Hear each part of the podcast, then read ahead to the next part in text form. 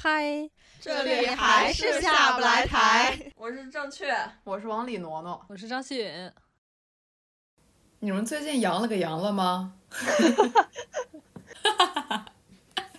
阳了一下，我一样，这听着都什么叫阳了一下？不太吉利啊，在这个疫情期间。对，哎，更你要说这个，我就更那什么了。就是我那天刷小红书，看见有一个人举报阳了个阳，就是说，呃，耽误自己无心工作，他叫举报他。你知道举报的理由是什么吗？啥呀？是什么？举报的理由就是说说这，啊，就是说说在讽刺疫情，又阳了又阳什么之类的。这是不是傻逼呀？真有 病！什么红卫兵啊？而且自己耽误自己工作，你就应该自己去工作，而不是怪这个游戏。这不是拉不出屎怪地球没引力吗？对呀，你这见着什么都要举报，真的是。真无语！你不玩不得了。他还发出来说：“我这么举报，应该就会给这游戏封了吧？嗯，应该会挺好使的。什么建议大家也去弄什么之类的，给我气的。这个是大傻逼。干嘛？我们今天 口无遮拦。对，是看出来太久没录音了。已经疯了，感觉 气氛过于安逸。嗯，最近没吃啥苦头，感觉 大家。我后来下了那个玩儿，就是传说中那个正版。正版还有正版？对，就是它是一个单独的 app，然后机制是一样的，不过它就没有层层叠叠那么多，感觉还是一个正常的游戏。然后我就玩了。那个就有点乏味了吧？嗯，也还行吧。它，嗯，就是它只是没有叠那么多下，然后一些比较难的关卡，它还是有那个，比如说它有很多种图，所以你还是需要大概动一下脑子也能过关。就是我之前在那个动物餐厅那儿经常看到那个正版的广告，动物餐厅，这感觉真是圈圈绕绕回到了我另外一个圈套。正版的时候，它不也有广告吗？然后那个广告是我们之前玩那个倒水游戏。哦，那个倒水游戏还是挺好玩的。嗯，感觉得有点智商的。嗯，感觉这种东西都研究那种成瘾性，研究的挺好。嗯，我们可以改改天找一期聊一聊这个成瘾的问题。哦，那不如放在学术板块吧，也八年没录了。自 从做了独立出版物，对这个板块 彻底失去了胆怯。我们还差，应该还差四期吧？嗯，还差四期就一年了。这是虽然录了两年了，快。Coco Coco 一直处于一个半失业状态，这 栏目不知道什么时候就被砍掉了。Coco 还问呢，我说那个妹妹太忙了。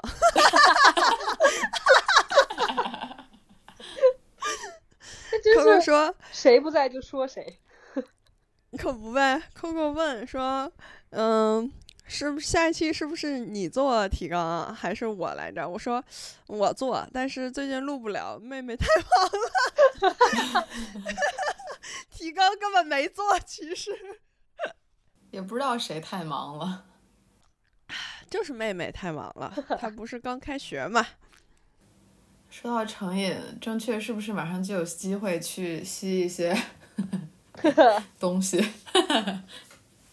硬凹回主题，来讲一讲你的故事吧。哪天是爱牙日来着？二十号。前天。啥也赶不上。本本周反正是本周，那也不算太晚，反正那我们就评就是自主评选这周为爱牙周好了。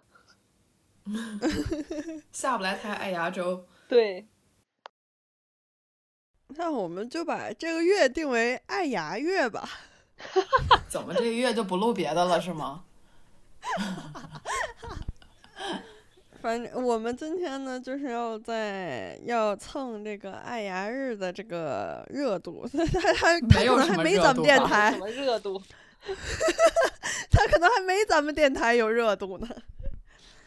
那你也是太高看咱们电台了。应该说咱们电台连爱牙日的热度都没有。我觉得还，我最近非常自信啊，因为不就是应该是你你们在杭州 ABC 弄的吧？我这边康康有人点关注什啊么的，对对整的我特别自信心爆棚。真的很容易重拾对人类的信心呢，你。哦！一点开那个消息提醒，十几个消息关注，哎呀，确实看出来没没见过什么世面，咱们电台 没有过什么且今天流量。今天我刷 B 站的时候，李彤你那个 vlog 推送到我的主页上了。那可能是因为你本来就看过吧。不是吧？他说他下面写我可能感兴趣，是不是因为里边有你？他咋知道有我啊？大数据喽，人脸识别来着。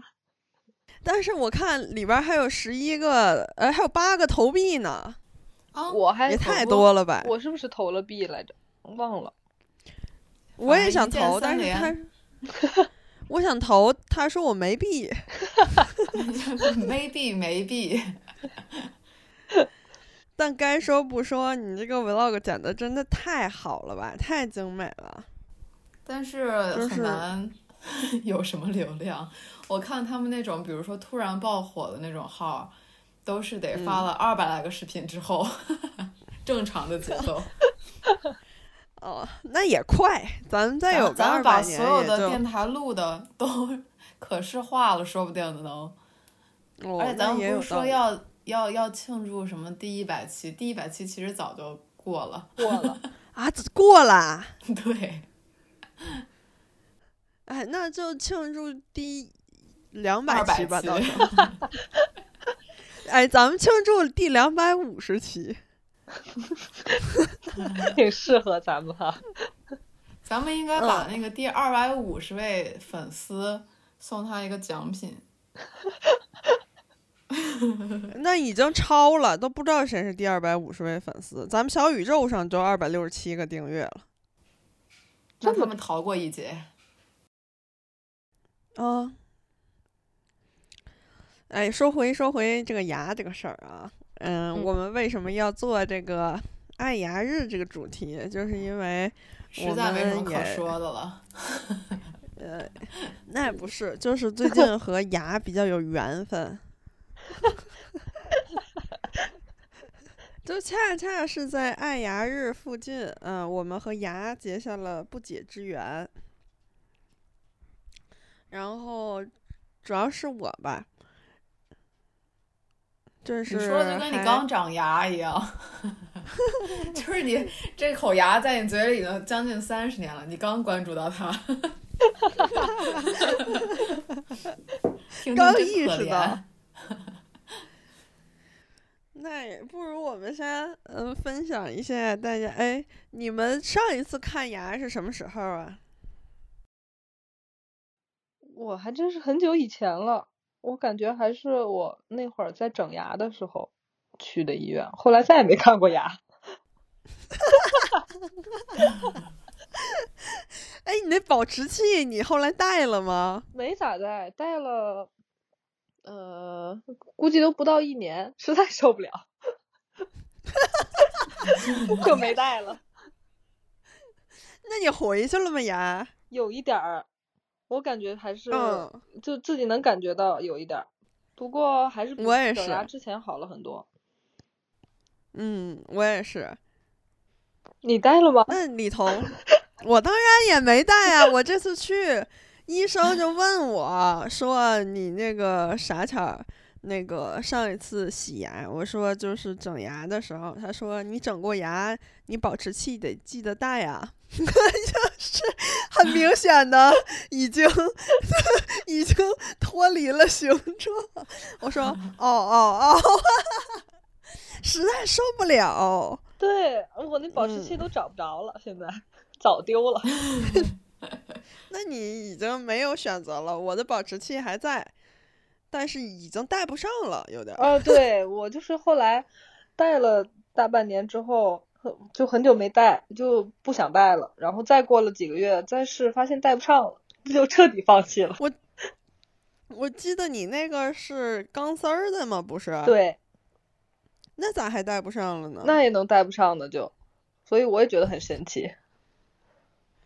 我的是那个塑料的，我一直想换成你那个钢丝儿的，但是，呃，也没必要换了。现在你们是小时候就有整牙吗？还是后来就是才整的呀？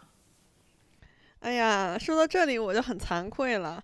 我是从高中开始整牙的，然后当时呢去看牙医，当时出了一个全新的技术，就是现在特别流行的那个隐适美，它就是塑料儿的那个树脂的那种牙套儿，就是相当于就是保持器，然后你每两周换一副保持器这个样子，嗯然后，然后我就戴那个嘛，太疼了，我的天呐，特别疼。然后他就是给了我一半儿，就是比如说我两周换一副，具体几周换一副我已经记不得了，是两周还是三周还是一个月，反正两周换一副，然后呢，可能给了我就是整个整牙期的一半儿。然后我戴到这个第三副的时候就已经不行了，太疼了，实在是受不了了。然后我就没戴了，然后我也没去医院，没去再去找这个医生。然后 上大学的时候，我又想整牙，但是我是坚决不选这个了。但是我就嗯有点儿羞涩，又去找了这个大夫。大夫说 我是唯一，我是唯一一个隐适美没带下来的人，就整得我更难受。我还以为是唯一一个又回去了的人。我也以为还有脸回来。他说我是唯一一个带这个隐适美没有坚持下来的小孩儿，晕。为啥？是因为这个已经算是最不痛苦的了吗？没有啊，我觉得原传统的那个根本就不疼啊，一点儿不疼啊，我一点感觉没有。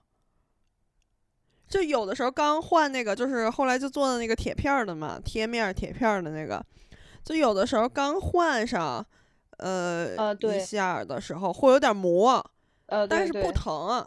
对，就是也是美真疼，对那个传统的，就就是是感觉牙有点儿酸，就是酸，对，对只有对前一两天有一点点感觉，不会很疼。嗯，而且主要是我记得是磨的疼，就是有的地方会有点磨，但是它会给你一个胶什么啊，的，对对对，也就好了。但是也是美是真疼，就是真戴不住啊，这就是所有的注意力全都集中在这上头，就是反正就是那就是不行，整不了，就是太疼了，天呐。然后，所以我大学的时候又带了那个呃传统的那种，然后那个就很顺利，也就弄完了。然后就是没带保持器，这么难受啊！我一样。整牙。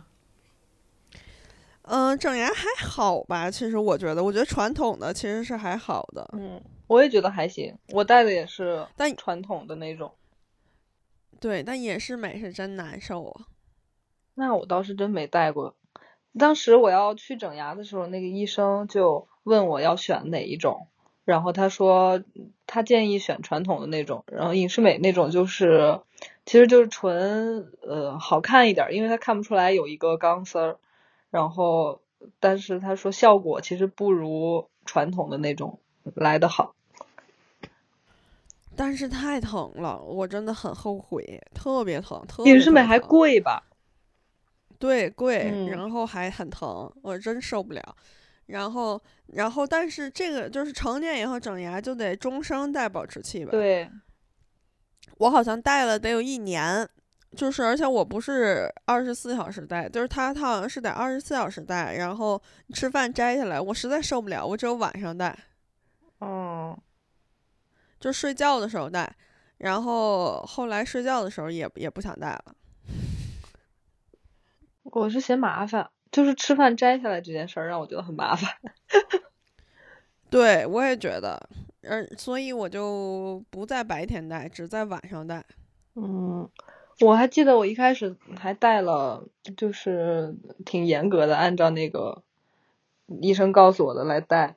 完了之后，就是是这样，当时我整完牙不是正好大四那会儿嘛，然后医生跟我说，他说最好那个过两个月再，就是再等两个月再把那个拆了，然后再换保持器。但是我当时不是要出国了嘛，我有点着急，然后我就说要不就先拆了吧。然后医生说也行，那你就得好好戴保持器。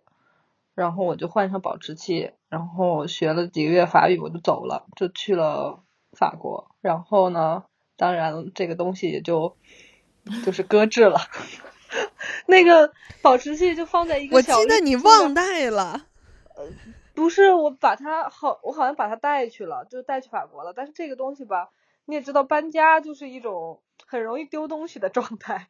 然后很快收拾完，然后放在那儿，然后东西房间又小嘛，然后东西也乱，很快就找不到了。然后我就彻底放弃了。是不是找不着的时候还挺开心的？嗯，对，还挺开心的。我觉得可能是我有点忘了，我觉得好像是我一开始带去了，然后后来回国的时候就对，然后你再去的时候你忘带了。对对对，我记得你跟我说过这个事儿。你说：“哎呀，我忘了把保持器 带到法国了。假装遗憾。我说哦，对，好像啊是这样。那怎么办再下次回来的时候，那个保质期都干了，它都有点缩了。笑死了。然后就再也没有用了。那个就是在尝试戴的时候就很紧，戴不上了，特别疼。那个时候，嗯，那就是变形了。嗯，那那李彤上一次看牙是什么时候？上次见牙医是上周，因为我有个朋友是牙医，啊，刚跟他一起吃过饭这是一个那冷你张开笑话吗？嘴了吗？啊。没有，我经常，我之前他刚当上牙医的时候，他是还是去乌克兰读的书，然后现在准备去德国再读，也是在读博。我们当时在他刚读完本科的时候一起吃饭，还录了一个音，就是他承诺，就是我们这辈子牙以后看牙都免费为我们看牙，无论什么无论什么问题，但是至今也没好意思找他看。那还挺好的，我觉得牙还挺重要的，而且看牙也不便宜。牙挺嗯重要的，然后所有人上一次看牙都是好几年前。连洗牙都没洗过我。嗯，是吗？我也是在学校的时候这经常洗牙哎。经常是多经常啊？每天是一学期 差不多吧，反正一学期肯定会有一次，因为在去学校之前，我在家的时候会洗过两次还是一次，但是其实当时也没什么问题，就是为了，我也不知道为什么，就是就是觉得这样可能对牙比较好吧。那你们拔过牙吗？拔过，怎么没拔过过 呀，我没拔过牙。哦，你直接整的牙？哦，对对对，好像是。对呀你跟我说过。我没拔过牙，我就很，哎呀，我其实我真的很害怕看牙医。你们怕不怕看牙医啊？我觉得牙医真的很吓人，特别恐怖这个东西。不是不是，这个人这个职业，就就就很就像就像一个屠夫，也不是，就像那种就是屠汉 尼拔夫汉尼拔。汉尼拔我爸牙。之前是牙医，那你怕不怕看牙？哎，那你小的时候，你爸会给你看牙吗？我小时候应该他有看过吧，但是那会儿我记忆不是很深，就是他在医院的时候，后来他就不在医院了。但是他一般去的话，也都是他认识的叔叔或者什么的，所以哦对我来说还家里好吧。那家长是牙医的话，曾经是，即使是，那会不会对牙特别重视？比如说用牙线呀什么之类的，特别讲究。不会啊，又不是所有人的爸爸都是威廉王卡的爸爸。但是我的那个阿姨是牙医，他们一家就对牙特别重视，我感觉就是就有点像威廉王卡的爸爸。因为牙龈有的时候其实还挺脆弱的，就是你也不能太过分的刺激他们，就是牙齿、口腔，就保持清洁，就是会有吧，但是没有太过分的那种要求。嗯，也有道理吧。反正我这次是去看牙，也是鼓起了很大的勇气的，就是因为知道自己的牙好像不那么乐观，但是去了以后，去了以后吧，呃，好像又比其他的朋友乐观一点儿，就是你牙怎么了？呃，就是蛀了而已。蛀了，我以为你要拔智齿呢。是，就是智齿蛀了。智啊齿也能蛀啊？那智齿拔掉不就行了吗？就不用治那个蛀了吧？嗯嗯，不用治治那个智齿了，因为他说直接拔了吧。他说你这个就算治了，你之后刷牙也刷不着，我那个在太里边儿了。对呀、然后，但是除了这颗智齿蛀了以外，其他的 非智齿的牙还有五个龋齿。这么多呀？其实如果不是很严重的话，它就是还不是很痛，就怕它会钻的那种。我其实最怕的就是钻到神经。哎呀，嗯，它不痛的，就是我这五个龋齿都是小龋齿，都是轻轻的龋。就是 我先给大家说一下为什么去看牙吧，就是因为从去年年底开始，我的右腮帮子上方后边隐隐作痛，我就很担忧。但是我我很担忧，我又很害怕看牙，因为我觉得牙医实在太吓人了。就是牙诊所的那个环境真的太恐怖了，就是像那种嗯。像那种像那种冰冷的地狱，嗯，就是你不是它，就是太像一个操作间了，就是那种车间啊嗯之类的，就是特别那种对，特别无菌，然后但是特别冰冷，然后就嗯。整个地方就感觉很，就是去那儿就都感觉宫寒那种感觉，就是。那你可以让大夫把那空调稍微开高一点儿。然后呢，我就一直特别害怕去看牙，拖着拖着。然后，而且我妈呃牙也不是很好，她掉了一颗牙。然后我就想着和他一块儿去看，然后但是我又非常害怕，加上我又有点儿就是你一害怕你就特别愿意拖着这个事儿嘛。然后呢，呃，我就一直想去，但是一直没去。然后这究竟是什么促成了我这次去看牙呢？就是因为有一个朋友推荐的这个牙科，说他拔牙做的特别细致，都没肿，然后什么什么之类的，就是反正很好，一点儿不疼，就是说麻药劲儿过了以后。然后呢，我就听起来就蛮让人心动的嘛，因为 他的牙呢就比我严重八百倍吧。然后呢，嗯就是嗯，就是会就是反正我也听不懂，反正就很严重，治下来得十来万吧，一台小汽车的那种。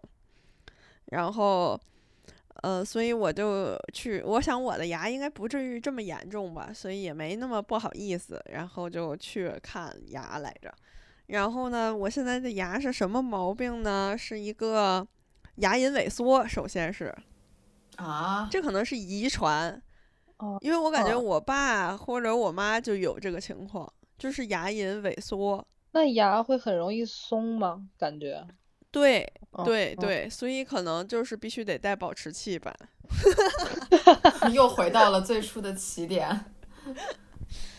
牙龈萎缩，然后呢，这个没法治，这没有什么可以治的，就是洗牙，定时洗牙能够减轻这个萎缩，然后但是它嗯萎缩了就无法再回去了，就是这么一个概念。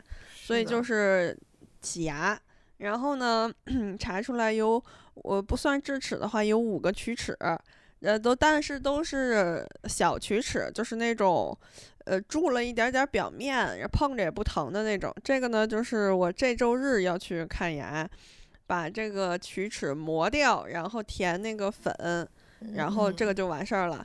然后就是要拔智齿，因为这一个智齿已经蛀了，有点儿影响到旁边儿大牙了，再不拔就，所以就得把这个智齿拔了。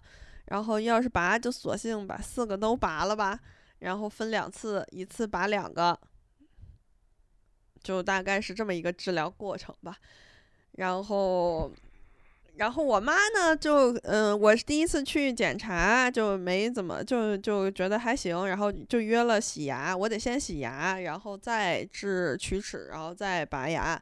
然后呢，呃，洗牙的时候就叫我妈一块儿过去看了一下，然后没想到她当场就拔了一颗，都不用做什么心理准备的。我感觉我拔牙得做八年心理准备，就我真的。就是本来我对这个事情，也就是看牙本来就有点害怕，为什么我一会儿再说啊？但是也没有那么害怕。但是听看过妹妹什么蛋白球啊，又是脸肿啊什么，哎，加剧了我的恐惧。然后包括身边的人的经历吧，就是何浩宇，嗯，他整牙就得就是得差不多花了一辆小汽车的钱，就是他好像是也是非常严重，还做了一个很大的手术。为啥呀？哦什么？那个是正颌手术之类的。对他反正做了一个挺大的手术，我也该去做正颌手术，但我觉得实在也没必要哈。但是嗯他那个应该是不做不行了。就可必须得做，然后他那个挺严重的，应该叫他来聊一聊。他跟我讲过一次，我听着都疼啊。就是他的环节几乎把牙科整个流程走了一遍，就是包含什么种牙呀，这等等，就反正很吓人。哦，我听另外一个朋友讲过做正颌手术，挺吓人的，就感觉是要呃切开重接，就是那种把整个就是差不多了？对我还有另一个朋友也做了正颌手术，我感觉就是这个手术要是做出来的效果，应该就得是成为 Angelababy，就听听起来啊，那个流程听起来就是你做完以后不成为 Angelababy 的有点说不过去。然后我就，反正我总体来说就是这样，但是我实在太害怕看牙了。就是我去洗牙的那天，然后整个人从早上起来就精神恍惚，然后就 是，然后就是老黄，就是我的室友，他就问我说：“你最近好点儿了吗？”就是因为我前段时间不是状态不好吗？然后他说：“你最近好点儿了吗？”然后就是很突然的问我啊，我在那儿收衣服呢，他问我，我说没事儿啊，挺好的。然后他没说话，然后呢？过了一会儿，他又忍不住了，他又问我，就是我又在厨房里溜达的时候，他就问我：“你你怎么了呀？”我说：“我没怎么呀，我怎么了？”他说：“他说但你很怪，因为我们在那个茶几上吃饭嘛，然后茶几上巨脏，全都是那些油点子。他说：嗯，茶几那么脏，你也不擦，然后咖啡磨咖啡豆。”咖啡豆你用完连就是你他我平常用完就会给放回柜子里。他说你就别说放回柜子里，你连封条都不封。我说我说我下午要去看牙，我太紧张了，就整个人反常，就生活的重心，对生活的重心已经完全失去了，就是整个人都处于一种。嗯，自己世界里的那种焦虑和嗯紧张，嗯，然后我就特别特别害怕看牙，但但也还行，但其实还是挺那什么的，因为我做了一个超舒适洁牙，但还是挺不舒适的。然后我这周日就又要去看牙了，我还是非常紧张，从从现在就开始紧张了。也是因为老黄，因为我们今天在厨房里聊天，他还说，还抽着抽着烟，他说，嗯、你下一次看牙什么时候？很突然，我说，呃，周日怎么了？他说，哦，没啥。我说，嗯，但这次医生说不会很疼的，就是都是轻微龋齿，稍微磨一磨就行了。他说医生的话你也信？哎呀，我整个人 就 特别紧张。现在，你们你们有什么看牙的趣事？你们怕不怕看牙呀？不喜欢吧？没人喜欢看牙吧？有病吧？那是，有个什么癖好？就没觉得，就是你在问这个问题之前也没想过害不害怕，但是仔细一想，那个场景确实挺吓人的。不过平时我要去的时候，就是以前整牙的时候，好像也没有什么恐惧。我记得那会儿，因为我每周都得去嘛，就是带传统的那种，他每周都得给你就换钢丝了，或者是再给你紧一下。然后我就每周周几来着？我记得好像是周四，然后呃周四早上没课嘛。但是我就得早起，大概六点多就得起来，因为他八点就得到，就是预约的那个时间，就是一开门你就得去，因为他有很多很多那个病人，然后就得起床收拾，然后坐校车去呃西门吧，应该是，然后再坐四号线到西四，这中间这过程就挺复杂，西四下来还得走二十分钟去那个医院。然后，嗯，就就是这个过程觉得很累，主要是早起，我起不来，跟上班似的。对，还得赶早高峰呢。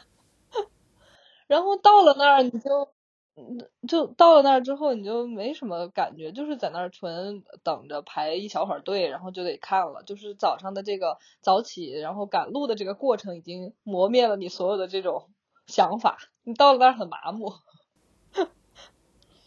嗯，我觉得看牙的话，其实你这种平时的做一些维护，跟真的有问题去看是两种心态。就比如说，可能去洗牙或者怎么样，就就是不太会紧张吧。就但是，当然，如果是严重的话，你会怕它就是弄弄弄得很痛啊，或者怎么样的。但是，比如说我当时长智齿的时候，我会很紧张，因为我知道肯定会很痛，就是因为不管别人说疼不疼的这事儿吧，但是我觉得这个好像多厉害的大夫都会，你你的你那个牙肿不肿或者怎么样，都是根据你的体质也有关系。哦、就是他技术是保证就是这种损伤到最小，但是会不会肿什么的，这个其实好像跟它技术也没什么太大关系。哎，反正就是我觉得日常去的话，嗯，你会觉得就像是怎么说呢？就像你去体检一样。对。然后你要是生病，没什么感觉了，就心里没数，很怕它有什么问题，然后很怕疼。对，但是我确实不喜欢那个，就是你躺在那儿的时候，所有的它那种器械的声音跟气味，哦、以及你必须要在嘴里边塞棉花，或者是流到嘴里边那种液体，你还要吐在旁边那池子里的这个流程，哦、就是就看牙这个过程，跟其他的，比如说你如果去体检的话，他就看看你，就是如果外边有什么问题，或者你去拍片子，就是大夫跟你的接触其实并不会很多，就基本上是你跟仪器去交互。他们跟他们用数据来跟你对话，嗯、但是看牙就变成了一个你确实是要跟大夫交互的一件事儿，而且他会在你身上操作，哎、就,就是那种，对。嗯、而且我当时拔智齿，就是我当时拔智齿，我现在好像是我现在只拔了一颗智齿，然后当时先拍片子嘛，就是是我当时唯一那一颗智齿是长得正的，其他三颗都有点歪，所以其他、哦、其他三颗才是正常需要被拔掉。但是我真的不想让它在那儿，就是很痛啊什么的，想让它给给我拔了。但它又长得特健康那颗智齿，所以我我就是第一次，我一直以为就大家会会觉得你都那么多小仪器或者怎么样，肯定是一个很精妙的手术，就是很很精细，但是。当时我在拔那颗牙的时候，另外就是他会有一个助手嘛，是要掰着我的头的，就是这个事儿变成了一个特别鲁莽的事儿，就是你觉得很怪，就是就是，而且你你在你的口腔离的离你的脑子又那么近，你就会很害怕。就是你你一般脑部的手术，按说是应该是无声无息的，就是手一抖都会有有有些什么危险的这种手术，但是在这种情况下，一个人拿着锤子跟什么，就是那种感觉要去敲木头一样。然后另外一个人把你给固定住，就是你就仿佛那些，而且你你并不是全麻，你是局部麻醉，嗯，你这些场景你是看在那儿，你就是仿佛一个被施暴者，对，就是还告诉你并不疼一样，对，所以就是这种场景，就这种反差，当时是让我觉得特别震惊，而且恢复的过程也特别难受。就是我觉得那种吐血，就是因为你你有一个口儿在你嘴里，嗯、咬着那个纱布，然后还要还要吐血，而且你还要忍住不不吸，就是不扎到自己那儿。我觉得这个是特别难熬的。舌头舔。对，谁能忍住呢？哎呀，我都没拔过牙，我现在听你们说完，我更害怕了。你不是觉得很有趣的过程吗？就是一些挑战本能的一些事情。我是拔了好多颗牙，我是想问啊，就是拔完就是直接拔完就完事儿了是吗？就是也不缝上，他就是呃就拔完。我看我妈拔完就是就是躺在那儿，就跟童子子形容的一样，就是感觉应该按理说是很精妙，就是一个钳子。这个钳子我感觉我都用过，就对，就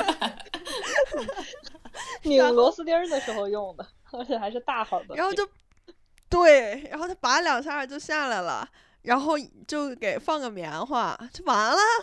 我说呃这不用缝吗？他说不缝，不用缝啊，不缝好像吗？就分情很况，就是你拔智齿切这种好开的那像并不需要。哦，就很震撼，反正就我反正有的人智齿长得歪了，然后它长不出来，又得拔掉的话，他就得切开，切开了之后把牙就是撬出来之后，他那个伤口就会很大，那种需要缝合。一般就，你正常你说的就是我另外的三颗牙，另外的三颗智齿还隐藏在里边呢。对，而且你不是说，就是那个医生给你妈拔的时候，就是两下拔出来了吗？我不是说我那颗牙特别健康吗？我操，那个那个大夫感觉也使了老劲儿了，就是助手使劲掰着我头，那个大夫，我天呐，使了老劲儿拔，真的就是拔河一样的拔，并不在乎你在拔河的时候会拖累到旁边的什么组织什么的，就感觉很震惊，反正。很生硬，有没有觉得？对，而且就是你能你你做了局麻，你也并不是什么都感觉不到，你能感觉到那种牙齿跟你牙龈的藕断丝连。对啊，对，就是其实那我哎呀，你其实什么都能感觉到，只是不疼而已。就是你能感觉到，啊呃，你开酒瓶、开红酒的时候，那个木塞从那个瓶儿里出来的那种感觉，还有和旁边组织的摩擦，都能感觉到。那正确，那我你要不然我先别听了，闭麦吧。啊，你要不然没法去了。张馨予拔过几颗牙？我现在不算小时候换牙什么的，就是成年之后拔了七颗，啊？为什么呀？因为整牙嘛。然后他说我那个口腔空间不够，就得就是先拔掉四颗，就是呃上下左右一共四个虎牙，后面的那四颗，然后还有三颗智齿，就是我的智齿其实都挺健康的，长得都挺好的，所以拔起来也没有那么困难。现在还剩一颗，是后来也是去法国了，然后没拔，我也想去把那个拔了。那你是不是现在会？你现在有几颗牙？你是有数的，是吗？比正常人少四颗，应该是。因为 我觉得这问题太怪了。你你们没有就是会经常想数一数自己多少颗牙，但是最后还是会忘掉这个数吗？有有，每次我说我拔了我七颗牙，都会有人问我，那你现在有几颗牙？我就得在嘴里边数一遍。对，因为我经常觉得，因为因为就是从科学上讲，就是每个人的牙是一个一样的数量，就是确定的数量，就是拔掉智齿或者是什么怎么样的。但是你总会想知道自己会不会比别人多一颗牙或者少一颗牙，就是老想数数。我就我就天生少一颗牙。我们现在不如数一数，然后给给观众报个数吧。我数完了，我刚才就在数，我有二十五颗。我数不过来，我不会数，不太会数。我看看。对呀、就是数牙这件事儿很难，因为就是你整个口腔围绕着你这个嘴，它的每个感觉是不一样的，就像手指头一样，就是你感觉你掐别人掐你的中指，你不看你也知道是中指，但是牙就是因为你跟他们也没那么熟，你数到哪儿你就很容易数混了。张馨予要是二十五颗的话，加上那七颗，人应该有三十二颗牙。就是算如果说人，对，算上智齿是三十二颗，我四个智齿也都长出来了，而且长得很健康。我的话，我是三十一颗，我是天生少了一颗牙。啊，我有二十九数牙颗哎，刚数完。我就知道李彤数牙呢，不说话就是在数牙。而且而且数牙这件事儿，我觉得是不能用舌头完成的，哦，对，必须用眼睛或者手指。对，我有二十九颗，是因为多一颗是长出来的智齿，然后另外拔出来拔掉一颗智齿，还有两颗没长出来的智齿。哦，那我们我们在座的牙齿数量都不一样哎。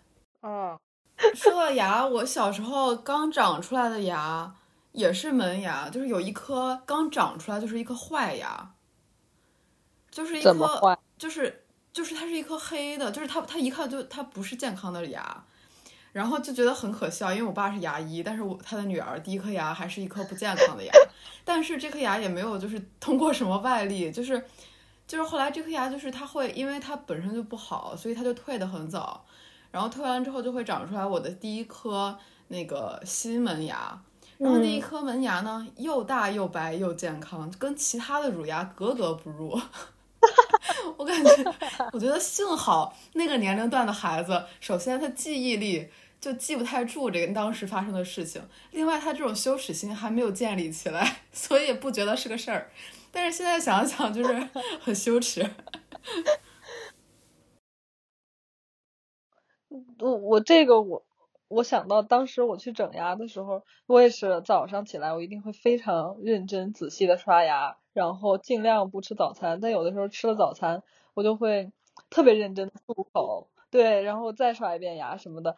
但是去了之后，因为带了那个传统那种钢丝的，它不光是你的牙缝你可能会粘东西，它那个就是贴面儿，就是贴在牙上那个金属片，它里面其实我觉得构造好像很复杂。然后它为了穿那个钢丝儿嘛，它里面其实是有空间的。然后每次躺在那儿，它要先给你冲一遍牙，然后你就把那个吐掉，然后就会吐出一些食物残渣。哎所有人确实知道你早餐吃了什么，特别羞耻。深深共情了。这么说惨的是牙医吧？我觉得牙医是不是牙医是不是并不能正常的接吻啊？总会想象一些别的，也有可能亲完就做完诊断了。对，太专业了，干一行爱一行。就跟那会儿在群里边说的，就是我感觉为什么牙看牙的时候会那么羞耻，可能是因为其他的，比如说我们内脏这些，虽然我们平时也不知道，但是那些图我们看不懂，就是我们去做其他检查的时候，就是如果我们不是大夫或者不是有相关知识，我们并不知道自己里边怎么了。但是如果是牙的话，就是你虽然不知道你的病的情况，不能用学术名词，但是你轻而易举的就能知道它有问题。对，而且我觉得有一个，我而且我觉得有一个感觉很微妙，就是你就是牙医在对待你的牙的时候，他是用一种呃专业的手段把它看待成一个呃物品，就是一个物体，但是你又深刻的知道它是你身体的一部分，你觉得这很亲密，然后你们之间的行为好像也很亲密，但是牙医好像又很冷漠的对待这些东西。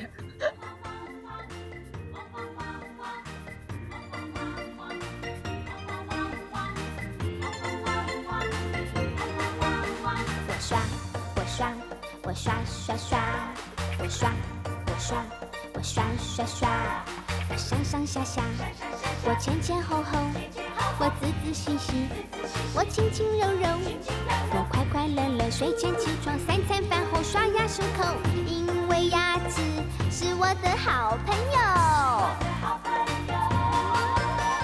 好吃的东西真多，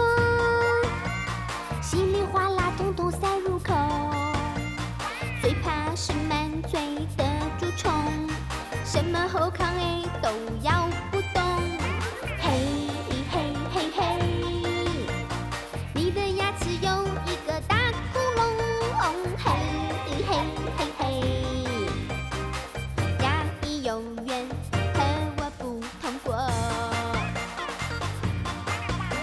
我刷，我刷，我刷刷刷，牙膏轻轻给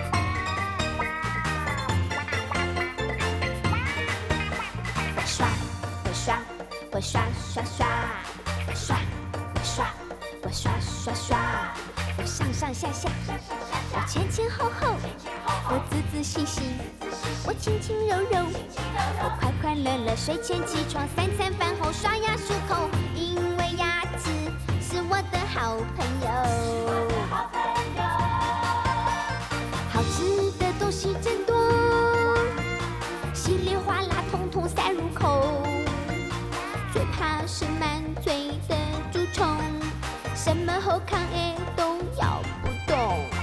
嘿嘿嘿嘿，你的牙齿有一个大窟窿，嘿嘿嘿嘿，牙医永远和我不同过。弟弟妹妹，我们来刷牙。我刷，我刷，我刷刷刷，牙膏轻轻给它挤一下。我刷，我刷，我刷刷刷，我不要人